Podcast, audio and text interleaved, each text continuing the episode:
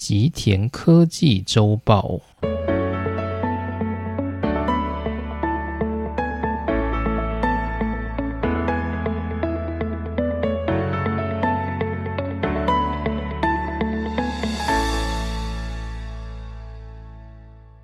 大家好，欢迎来到今天的内容。今天呢，想跟大家更新一下科技周报的部分。那今天呢，我想跟大家更新的部分是我之前一直很想跟大家报告的，关于日本的新半导体公司 Lapidus 这家公司它所成立的一些始末，然后以及它最近的近况。那大家应该还记得，我们在第九十一集我们有讲到，就是令人哭笑不得的日本半导体政策。那时候我们只听到风声，就是说日本政府呢，它有意要筹组，去让日本能够量产两纳米制成的半导体科技。那那时候呢，日本的半导体评论家汤之上隆先生就说到，这是一个令人喷饭的半导体政策。那随着时间的演进呢，这一家半导体公司也渐渐的浮上台面。于是呢，就是我们从去年十一月所听到的一家叫做 Lapidus 的公司，正式在日本成立。那今天呢，我想稍微就拉皮达斯这一家公司做一个梳理。那我会先引用在去年的十一月，汤之上隆先生在《Business Journal》这个期刊上面所发表的文章，来梳理一下拉皮达斯这一家公司到底要做什么，以及它在未来到底有什么令人质疑的地方。那同时呢，我也会带大家看看，就是最近这一年关于拉皮达斯的消息，以及在引用汤之上龙先生的四月号 JB Press 的内容。四月号的内容主要有讲到，就是驱动半导体产业发展的摩尔定律。然后呢，他有介绍一下摩尔定律的本质是什么。而这当中呢，他就举了台积电跟拉皮达斯这两家公司来作为例子做比较。所以呢，我想就是可以从这几个方面去看一下拉皮达斯这一家公司，它现在到底要做什么，以及它未来到底有没有那个价值。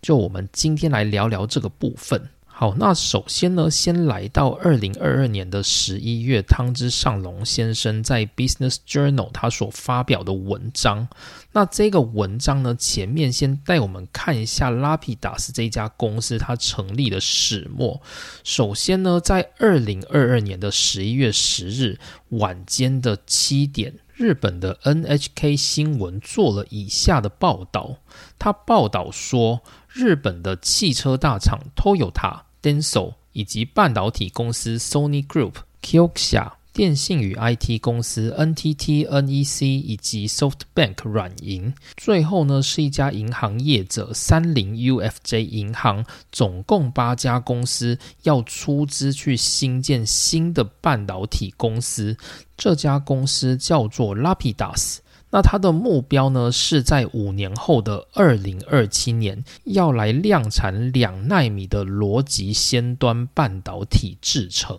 好，那这个消息一出之后呢，就开始引起日本在产业界的哗然。然后呢，你就可以看到在 YouTube 上面有很多跟半导体相关的 YouTuber 都开始介绍解说，就是说拉皮达斯这一家公司的成立可以带动日本半导体的复苏。那这家公司到底要做什么呢？它的文意上面写的是，它要在二零二七年量产两纳米制成的先端逻辑半导体，所以它主要要做的东西就是晶圆代工。它要去接世界上需要两纳米晶片的半导体厂的单，来帮他们制造两纳米的逻辑先端半导体的晶片。这个就是拉皮达斯他所要做的事情。所以呢，第一个我们可以了解的就是他要做的事情就跟台积电一样，他想要去做晶圆代工的这个单子。然后呢，接着就来到经费的部分。就是要做一个两纳米，说了这么好听，那钱到底从哪里来呢？那我们刚刚有提到，一共有八家公司要共同出资来新建拉皮达斯，所以你会想说，诶，八家公司共同出资募资起来的资金量应该是蛮庞大的吧？嗯，其实真的不是。它这个募资起来的资金量呢，大概就是可以让这个公司成立一个办公室，让它开始营运的这样的一个概念。所以所谓的八家企业共同出资，它就只是一个噱头而已，主要就是在骗骗那些不懂半导体的人，让他们觉得说，哎，好厉害哦，有八家日本的大企业要一起来推动半导体的复苏。大家仔细去看一下这些出资的金额有多少。除了银行业者他出资三亿日元以外，其他每家公司出资都是在十亿日元左右，所以总共募集的金额呢是七十三亿。那募集这七十三亿到底可以干嘛呢？就是我刚刚说的，可以租一个办公室，可以成立一个办公室来开始来推动这家企业的发展，就这样而已。你可以想象一下，台积电它要到熊本去盖厂的时候，日本政府帮他出多少钱？出了四千亿的日元。那现在呢，我们成立了一家拉皮达公司，它只有七十三亿，它能够做什么？就真的只有一个办公室。那剩下的钱要怎么来呢？想当然尔。各家妈宝企业的领头上司就出来了。这个领头上司呢，就是日本政府。在隔天的十一月十一日，经济产业大臣他召开了记者会，他宣布说，今后呢会由 LSTC 先端半导体科技中心来负责领导这个两纳米制成量产的基础研究。那政府呢，首先会出资。七百亿日元来进行初期的开发工作。诶，大家听到这里是不是又觉得好像历史又要重演了？大家还记得我们在日本半导体战败的那个篇章里面有讲到，日本政府它为了要带动日本半导体的复苏，所以做了非常多的产官学合作的计划。那这些计划呢，最后都打了水漂。而如今呢，史上最大的产官学合作计划又要再一次重战沙场。那这七百亿日元主要要拿来做什么呢？它主要是要拿去购买 IBM 公司它所开发出来的两纳米半导体制程技术，用来去当做拉皮达斯这家公司草创时期的技术来源。那于是呢，这家公司它的主要利基大概就这样成立了。就是在拉皮达斯公司创立初期，先由八家日本大型企业共同出资，创造了一个壳，而这个壳呢，里面还没有东西。于是呢，日本政府再出资七百亿，去买下 IBM 公司所持有的两纳米制程技术，来作为拉皮达斯的利基。那于是呢，拉皮达斯就会以 IBM 的这个两纳米的技术开始发展自己的半导体生产线，最终目标是在二零二七年呢，可以开始接单去生产两纳米制成的半导体晶片。所以这大概是我们去年的十一月可以掌握到的消息。那关于这个消息呢，汤之上龙先生一看到他就觉得非常的不可思议，所以他当场就。对这个公司进行了质疑。首先呢，他提出四个很重要的问题，而这四个很重要的问题呢，拉皮达斯他基本上都没有办法回应。首先，第一个问题是，拉皮达斯他该如何确保两纳米的量产技术可以顺利完成？第二点，拉皮达斯这家公司，它要如何去跟世界的大厂 Intel、Samsung 跟台积电去抢食目前在市面上还非常稀少，但对于两纳米制程却非常重要的电子束微影机台 EUV 的机台？第三，拉皮塔斯它确定能够善用这个 EUV 的机台去推动两纳米的制程吗？第四点。回到最一开始、最本质上面的问题，拉比达斯这家公司宣称他们要在二零二七年开始量产两纳米的制程技术的晶片。那请问一下，你到底是要做什么晶片？你到底要做什么东西？要用到两纳米的制程？那大家听完这四个问题，大家会想说，汤之上龙先生也太刁钻了吧？就新公司嘛，总是要尝试看看。但是呢，在半导体产业这种东西啊，尤其是在这种先进制程技术上面，有很多问题你没有事先想好，其实很多的投资最终都是打水漂的。那汤之上龙先生他自己也是很担心这一点，毕竟他过去就提出过非常非常多关于日本政府对于半导体产业的质疑。那我们来看一下，就是汤之上龙先生的这些问题。首先，第一个问题呢，是如何确保两纳米的量产技术顺利完成？这个问题呢，大家听了也许会觉得很奇怪，想说就砸资源、砸钱、砸机台进去，花一些时间，总是有机会完成的嘛。但是呢，汤之上龙先生他就要提出一些数据跟证据，去告诉大家说，拉皮塔斯这家公司，你贸然去投入两纳米，其实你要成功的机会是非常小的。首先，他提出说，台积电呢，目前他在做三纳米制程，那这个三纳米制程呢，在现在二零二三年，它已经是进入量产阶段了。不过呢，尽管如此，它的良率还是没有办法达到就是前面几个世代那样的标准。那两纳米世代呢，台积电目前是还在苦战之中。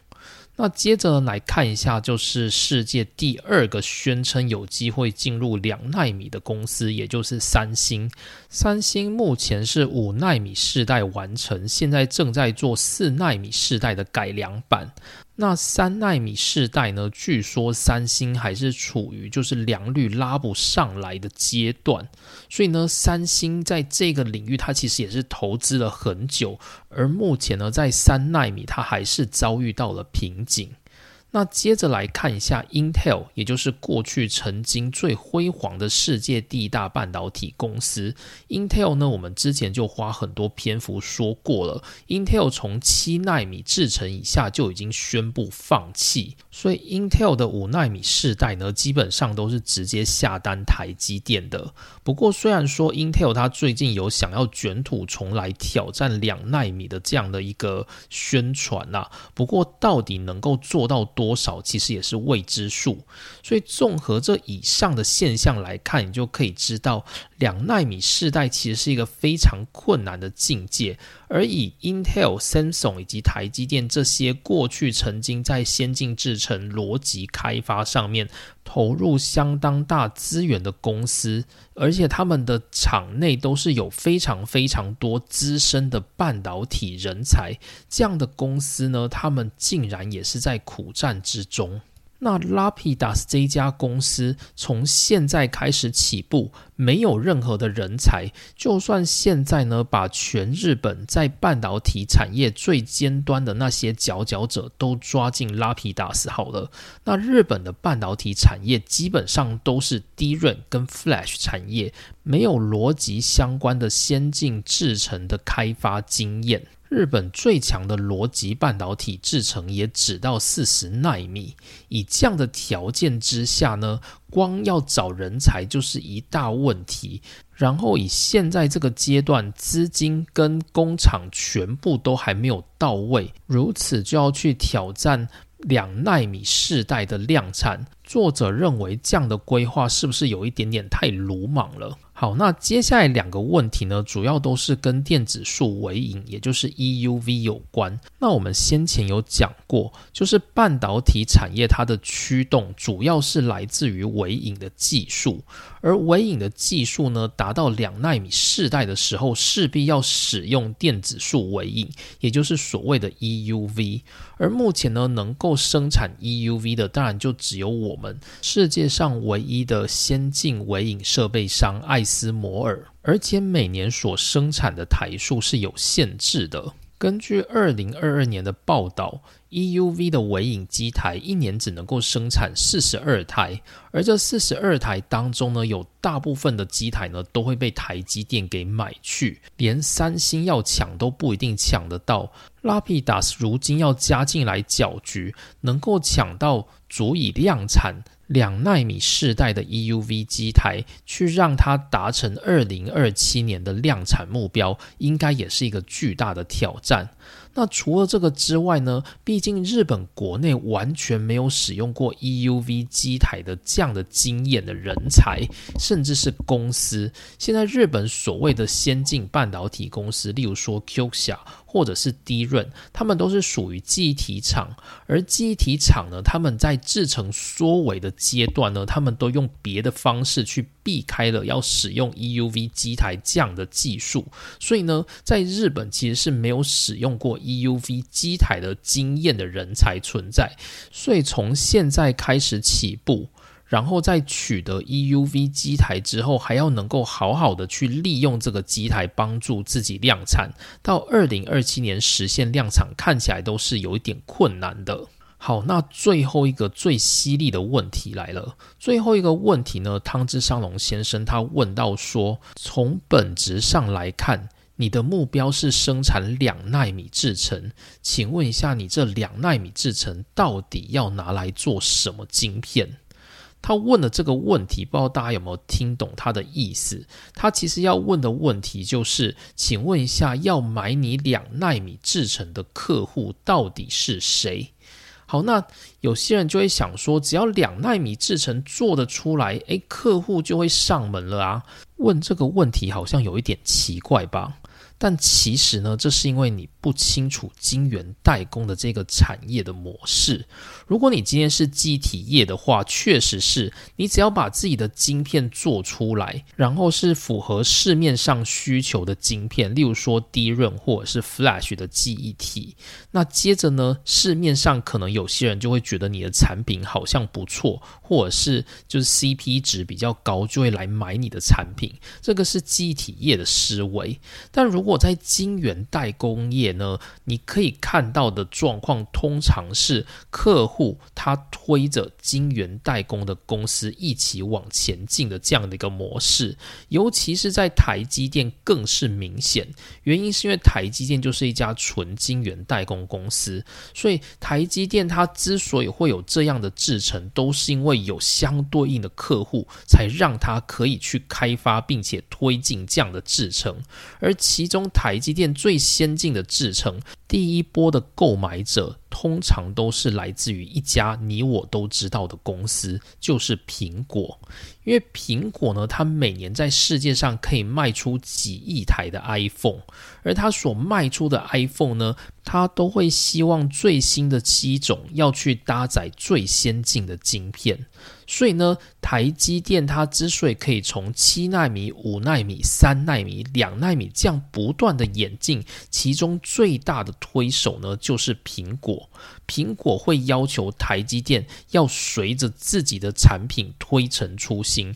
例如说呢，台积电完成了五纳米的产品，那接着他首卖第一波的时候的买家一定就是苹果，苹果会以高昂的价格去买台积电所推出的五纳米的第一波产品，让它成为第一个使用五纳米晶片的行动装置厂商。那这时候呢，台积电就拿到五纳米所赚到的那一波钱嘛，那苹果就会告诉他说，请你接着研。研发三纳米，那那一波他所赚到的五纳米的钱，很多就会投进去三纳米的研发工作当中。但大家都知道，随着制程的演进，五纳米到三纳米所要花费的投资就越来越高。所以，如果你今天，高额的投资却没有客户使用的话，那你一定会预期你的投资无法回本，所以你的投资就很难再持续下去。而台积电它之所以能够持续下去，有很大的一个原因，就是因为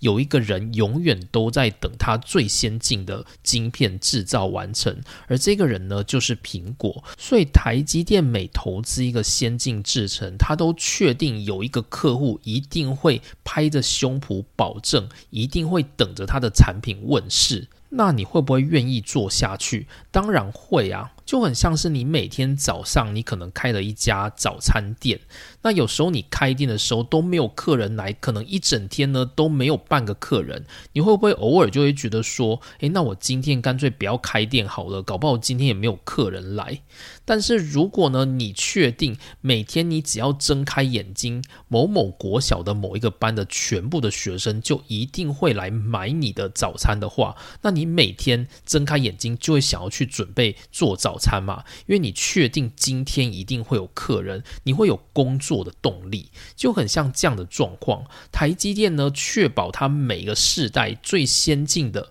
制程呢都会有人买单，所以他才愿意投入心血。去开发新的制程，所以台积电它要开发的两纳米制程是一个很高额的投资，但是呢，一定会有人来买单，而它也确定可以从两纳米制程里面收到回馈，所以台积电呢，它愿意去投资两纳米的产品。那再回到。拉皮达斯的这个情况，你就会发现这个状态完全不一样。拉皮达斯它几乎是一个你完全不知道明天会不会有人来买你的产品的状况下，你就要先花高额的经费去投入，去做出一个你未来不知道会不会有人要买的东西。然后你就会想说，哎，可是啊，其实市面上也不只有苹果这一家先进的系统厂吧，还是有像是例如说高通啊、德州仪器啊、联发科这一些也很需要先进制成的系统厂。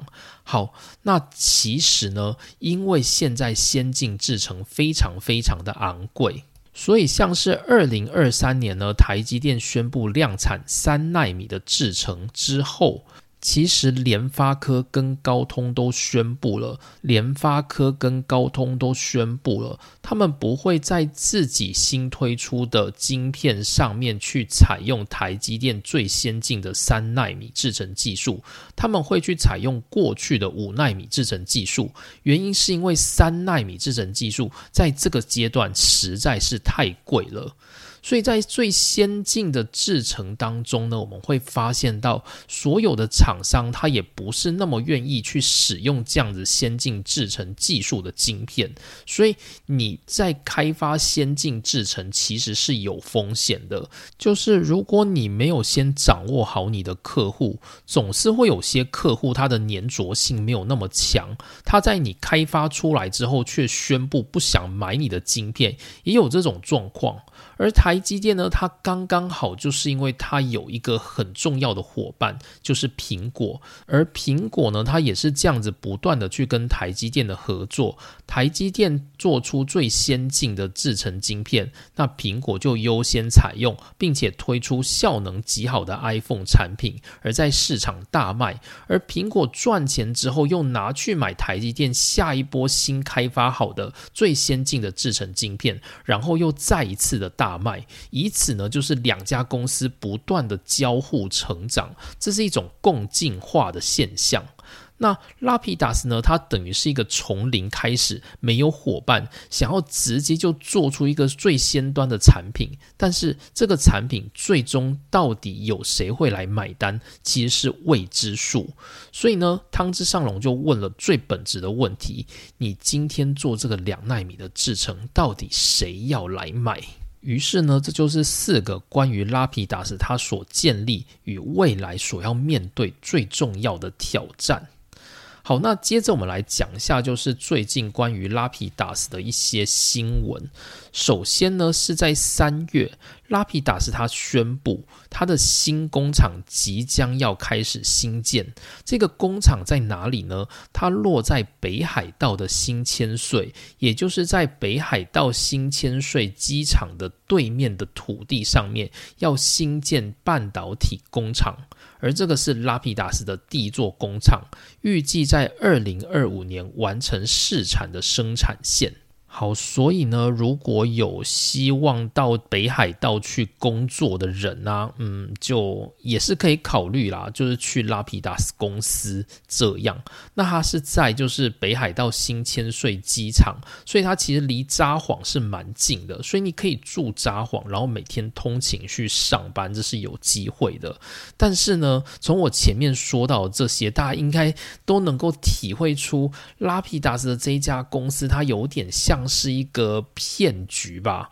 就是它算是一个产官学共同要提出来给大家一个美好愿景，从中间呢去开始牟利的一个，我觉得算是骗局的东西。那我之前也有跟就是业内的前辈聊过啊，那其实有些前辈有一些不同的看法，他觉得拉皮达斯这一家公司的出现其实就是一个分赃的会议，就讲分赃有点难听。但其实，在日本的产业界会有这样的氛围，那就是从去年开始，日本政府宣布他要投入四千亿给台积电，让他在熊本新建工厂嘛。那接着，日本的舆论就开始挞伐：为什么你日本政府要给一个外国企业这么多的钱，让他在日本设厂？你为什么不把这些钱拿去提供给日本企业？然后去年开始，整个国际的半导体产业进入了一种就是战略化的状态，就是说呢，美国开始阻止中国去生产先进的半导体技术。并且开始大量的撒币去给自己美国的企业，让美国的企业在自己的国家设厂。例如说，像我们之前所介绍过的 Chips 法案等等，就是提供大量的金额，不只是给美国自己的企业，也给像是台积电、三星、Hynix 这些公司，让他们来美国设厂。所以，美国政府是一系列的大撒币活动，告诉大家说，美国要把半导体给强化起来。所以。所以呢在日本这个国内的氛围呢，也就顺着美国的趋势走。日本国内呢，应该说日本政府他就找到了契机，可以以半导体产业振兴的这个名目呢，来在国内开始发钱。所以随后呢，日本政府他们又对就是目前在三重的 Q 下。以及在广岛的美光都投入了大约千亿日元左右的资金来作为援助金，主要就是在呼应美国的傻币政策。那这样的动作呢，绝对会引起就是日本国内的不满吗？首先，日本最强大的企业绝对不是半导体业，最强大的制造业是汽车工业。那汽车工业的龙头 Toyota 一定会跳出来不爽，说为什么政府你只有给半导体业钱，那为什么我们汽车工业没有呢？好，那接着呢，日本的大型企业电信业也会跳出来，他也会说，哎，你为什么就是只给半导体业钱，我们电信业也可以资助一下啊？所以如果今天呢？日本政府他就只有给日本的半导体产业经费的话，在整个国内其实是说不过去了。但你莫名的就是去给 Toyota 或者去给 NTT 他们钱也不对吧？这样子国民一定会反弹，因为世界上没有所谓的振兴汽车工业或者是振兴电信业这样的运动存在，所以日本政府呢也不可能贸然就是给他们钱，所以怎么办呢？那日本政府就弄个名目，这个名目呢就是拉皮达斯，就是我今天先做一个框架。这个框架呢，是一个以半导体产业复苏为主轴的框架，那就刚好符合现在的趋势。所以日本从这个框架里面去投钱是正确的。但是呢，如果你们这些人想要从里面拿到钱怎么办？没关系，那你们每个人就先到里面去当股东。于是呢，就产生了这种。八家公司共同出资成立拉皮达斯的这样的一个背景，但这些是没有考据过的，所以我不能说它是正确的，只能说这是一个推断，就大家听听就好。于是呢，在这样的背景之下呢，就是八家企业共同投资，并且呢，就是日本政府又宣布加码七百亿投入研发经费，就成立了这家拉皮达斯公司。那在今年的四月二十四日，就是上个月还没多久，日本政府又宣布投入两千六百亿，协助拉皮达斯公司在。北海道的新千岁建立工厂，好钱就真的进来喽。那这两千六百亿的经费怎么来呢？就是从国会去提出预算修正案，然后以半导体支援预算的名目来提供。那为什么可以用半导体资源预算的名目来提供呢？因为现在的世界氛围就是半导体是非常重要的产业。而且跟国家安全有关，所以日本政府是有理由在这上面花大钱的，请各位国民安心。于是呢，日本政府它现在投入在拉皮达斯里面的钱，从我们前面所提到的七百亿，增加到现在多了两千六百亿，所以一共是三千一百亿，目前要投入在拉皮达斯当中。那后续会不会增加呢？我想一定会，因为你头都已经洗下去了，不继续洗，这戏大概是演不下去啊。然后呢，在二零二三年的五月三日，拉皮达斯的董事长东哲朗就出来说话了。这个东哲朗是谁？他过去呢是日本最大的半导体设备商 TEL，中文是翻成东京威力，他的社长也就是总经理。那之后呢，他就转任了拉皮达斯的董事长。那另外一个就是我们之前有介绍到，就是我目前任职公司的前社长，也就是 Western Digital 的前社长小池纯义，然后他是转任拉皮达斯的现任的 CEO，所以小池纯义跟东泽郎算是拉皮达斯目前的两个头头。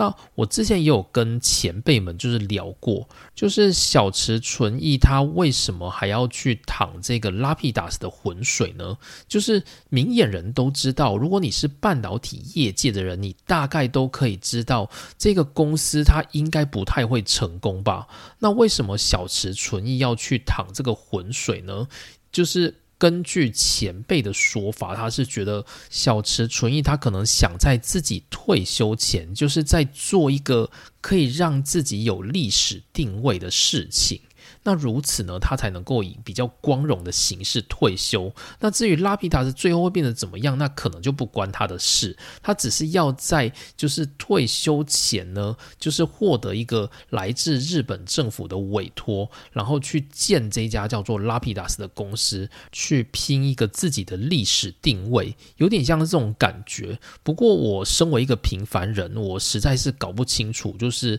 拼一个历史定位的意义到底是什么。这个其实，在很多政治人物上面都会有类似的现象，例如说，像是中华民国的前总统马英九，他在卸任之前啊，就是也有在新加坡弄一个马习会嘛，然后新闻的说法就是觉得他是要去拼他的历史定位，但我实在是不太理解到底历史定位到底是要做什么。不过呢，很多知名的人物好像都会有这样子的习惯。好，所以关于历史定位。这这件事呢，就如果我以后有机会拼到的话，我再来跟大家介绍这到底是什么东西。但我觉得机会应该是非常渺茫啦。好，那总之呢，就是今年的五月三日，拉皮达斯的董事长东泽郎他就出来发表了谈话。那这个谈话呢，他主要的目的就是要来要钱呐。那他的说法是说。根据我们自家的评估，拉皮达斯要达到量产之间所要花的钱，一共是三兆日元。而这三兆日元呢，其实拉皮达斯也会积极的透过上市等方式去募资。不过，拉皮达斯他认为，就是上市募资的这样的一个。动作，可能可以募资到的资金是有限的。所以呢，他希望日本政府在未来的十年内可以对拉皮达斯投入两兆日元的预算。总而言之呢，就是一个又要来吸日本政府奶水的企业又要诞生了呢的这样的感觉。那至于日本政府到底会不会投入两兆日元？我认为应该是会啦，只是它不会是就是一次投入两兆，它一定是每年以就是民众大约可以接受的预算，慢慢的投进去，直到呢这家公司可能发现不行了，才有可能会收手，大概是这样的状态。因为今年其实有一个很重要，就是来自于日本政府出资的开发案也收手了，就是是我之前有在 IG 线动上面所谈过。的三菱重工的国机国造开发案，就是日本呢，他们从十多年前就觉得自己也要跟像是。美国的波音啊，或者是欧洲的 Airbus 这样子，有属于日本自己的飞机制造公司，所以呢，日本政府就花了大钱去委托三菱重工，然后共同去开发国机国造的这个部分。那做了十多年，投入了相当多的预算，在今年呢宣布失败，然后呢，一切就结束了。所以呢，拉皮达斯也有可能会很像这样的状态，但我也没有办法确定拉皮达斯他会走到哪里。毕竟呢，拉皮达斯他所花费的金额应该是更多的。好，那讲到拉皮达斯的问题呢，接着我们就可以带到 JB Press 四月号的新闻。那这个新闻呢，我觉得它跟我们今天要讲内容有很多重复的地方，所以我只要稍微带一个概念就好。就是呢，在今年的三月二十四日，前 Intel 的执行长 Golden Moore 他去世了。那这个 Gordon Moore 他是谁呢？他是过去呢在 Intel 时代里面提出所谓摩尔定律的人。那什么叫做摩尔定律？摩尔定律我们在先前应该讲过很多次，就算你是半导体业外的人士，你应该也可能听这个节目听到烂掉。就是摩尔定律呢，它主要就是。Golden Moore 他在 Intel 内所提出的一个愿景，就是希望呢电晶体它每两年可以缩小变为原本的一半。也就是说呢，如果你今天一个晶片的面积不变的话，两年后你可以塞进原本的两倍的电晶体数量。也因此呢，现在我们的晶片才能够越做越。多功能越做越复杂，因为你在同样的晶片尺寸下，你可以塞进更多的电晶体，就代表你允许更多的功能。所以现在的晶片呢，能够达到如此高效能，完全是来自于就是摩尔定律它的规划。那摩尔定律呢？它走到现在也走了将近了五十年。这个定律呢，为什么能够如此一直存在？其实呢，是因为这个产业里面它有一个非常重要的循环。而摩尔定律呢，它让这个产业进行了这样的正循环，所以一直不断的去壮大了整个半导体产业。而摩尔定律它的本质到底是什么？摩尔定律它的本质就是，我们每两年让我们的晶片进化一次。如此之下呢，我们就能够产生更高的附加价值。那当我提高了附加价值之后，代表我每一颗晶片。我可以赚到的利润就变多了。举例来说，以前你的玩具熊可能只能够发出声音，就是呢，它的这颗玩具熊里面有一个发出声音的晶片，所以你就可以按按钮，然后让这个玩具熊发出声音或者是音乐。那这个玩具熊呢，它可能卖你一百元。好，那接着呢？当晶片眼镜同样大小的玩具熊里面，它可以放的晶片尺寸是一样的。不过呢，因为随着电晶体的数量增加了，所以你不只可以发出音乐，同时呢，这个玩具熊还可以录音。也就是呢，你可以录自己的音乐，然后让玩具熊帮你发出来。那这样呢，这个玩具熊它卖到了两百块，因为它多了录音功能。所以如此的情况之下，是不是你卖一个晶片，你的附加价值就增加了？所以等于你的晶片的利润是提高的。那提高这个利润的目的是为了什么呢？为的就是，如果我今天企业透过摩尔定律把晶片缩小，提高了我的附加价值，我产生更多利润之后，我就能够再投入下个世代的开发，如此呢，就能够让我的正循环不断的下去。那关于摩尔定律最容易解释的，当然就是台积电。台积电呢，它过去就是从点二五微米，不断的缩微，不断的缩微，到现在五纳米甚至三纳米这样的制程不断的演进下来。那台积电的做法其实都是从上个世代卖出的钱，然后拿来去投资下个世代，如此一直不断创造新的利润，创造新的利润。那大家如果去看台积电在各世代的，就是营业额，就会发现过去的世代其实也占台积电非常重要的比重。也就是因为过去的那些世代呢，让台积电能够打稳它的基础，台积电才有办法透过过去的世代创造出来的金额，再去投入下个世代。然后作者在这篇文章当中，他就回来去编我们刚刚所提到的拉皮达斯。他说，拉皮达斯刚开始就想要直接投入两纳米的世代，那。但是呢，拉皮达斯它跟台积电不一样的是，台积电是有过去这几十年世代的基础，才让它有稳定的获利，能够去投入两纳米的世代。这个感觉就很像是你背后有一个金库，所以让你有钱能够去投资新的东西，所以你会觉得你很稳健，你投资也会比较按部就班。那同时呢，因为台积电它已经掌握了它最先进制成的客户就是我们刚刚提到的苹果，所以台积电呢，只要在两纳米做出来之后，苹果一定会买单。那台积电就可以把这些新的利润拿去投入它的一点四纳米的制成技术，所以台积电几乎是可以确定，它在下一轮还是会投入到摩尔定律的正循环当中。那接着我们来反观，就是刚刚所提到的日本要新设立的拉皮达斯公司。这家公司呢，它在没有任何资金的基础，没有任何过去世代的利润的基础之下，它要直接借大量的金额投进两纳米世代的制程。好，那今天就算他这两纳米世代做出来之后，他也不确定能否从这两纳米世代当中回本。原因很简单嘛，就是刚刚我们有提到说，拉皮达斯的。董事长东泽郎他提到，到量产之前呢，拉皮达斯可能要花费三兆日元的成本。这三兆日元怎么想，你都知道不可能在短时间回本。就算二零二七年拉皮达顺利量产两纳米世代的产品，请问一下，它几年能够回本？它如果没有办法回本，你可以保证拉皮达在未来的十年一定是处于亏损的状态。